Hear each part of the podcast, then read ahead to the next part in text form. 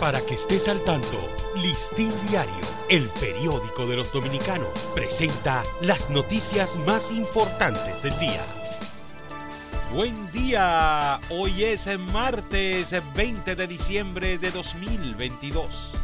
Autoridades y expertos acogieron la propuesta del Listín Diario de convocar un gran foro sobre el COVID-19 al destacar que la iniciativa garantiza un buen escenario para pasar revista a las lecciones aprendidas y prepararse para futuras situaciones de emergencia.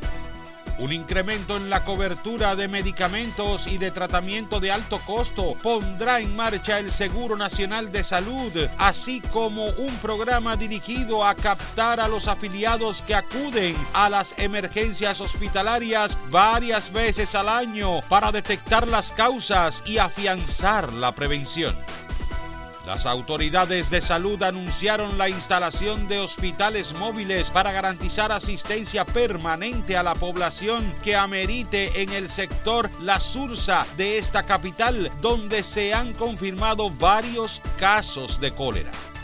El protocolo para recoger enfermos mentales de las calles implica cuatro fases con la participación de diversas instituciones estatales e incluso las embajadas en caso de extranjeros, lo que permitió en el periodo 2017-2020 retirar de las vías públicas a 642 deambulantes, 336 hombres y 306 mujeres.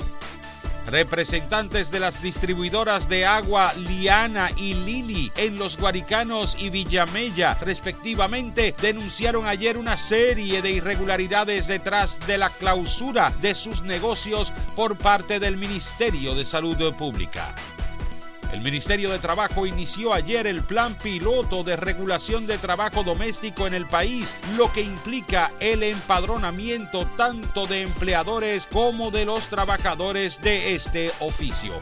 Para ampliar esta y otras noticias, acceda a listindiario.com. Para Listín Diario, soy Dani León. Para que estés al tanto, Listín Diario, el periódico de los dominicanos, presentó las noticias más importantes del día.